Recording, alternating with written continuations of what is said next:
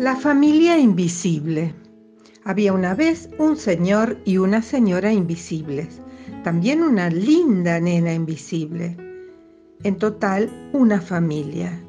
Vivían en Boulogne. Apenas llegaron al barrio, los vecinos tuvieron que acostumbrarse a algunas cosas que eran raras, solo en apariencias. La máquina de cortar pasto funcionaba sola. La bicicleta se mantenía parada en medio de la vereda todo el mundo reconocía a los invisibles por el perfume y por el perfume los saludaban en el barrio. La familia tenía siempre un rico olor a talco de azucenas. Cuando alguien olía venir las azucenas, saludaba hacia allí sin ninguna duda. Buenas tardes. Buenas tardes, respondía alguno de los invisibles, la mamá, el papá, la nena. Cuando llegó el mes de septiembre, florecieron las azucenas en los jardines. Entonces hubo días de confusión.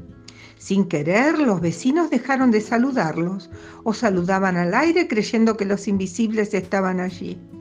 Ni bien se dieron cuenta del error, reemplazaron discretamente sus azucenas por portulacas que no huelen a nada.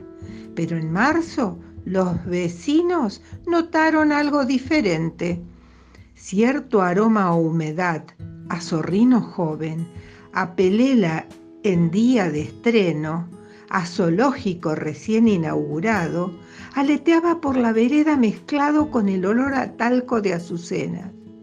El barrio entendió enseguida.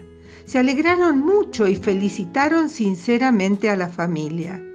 El nuevo bebé invisible tomaba leche de una teta invisible pero en todo lo demás era igual a los otros bebés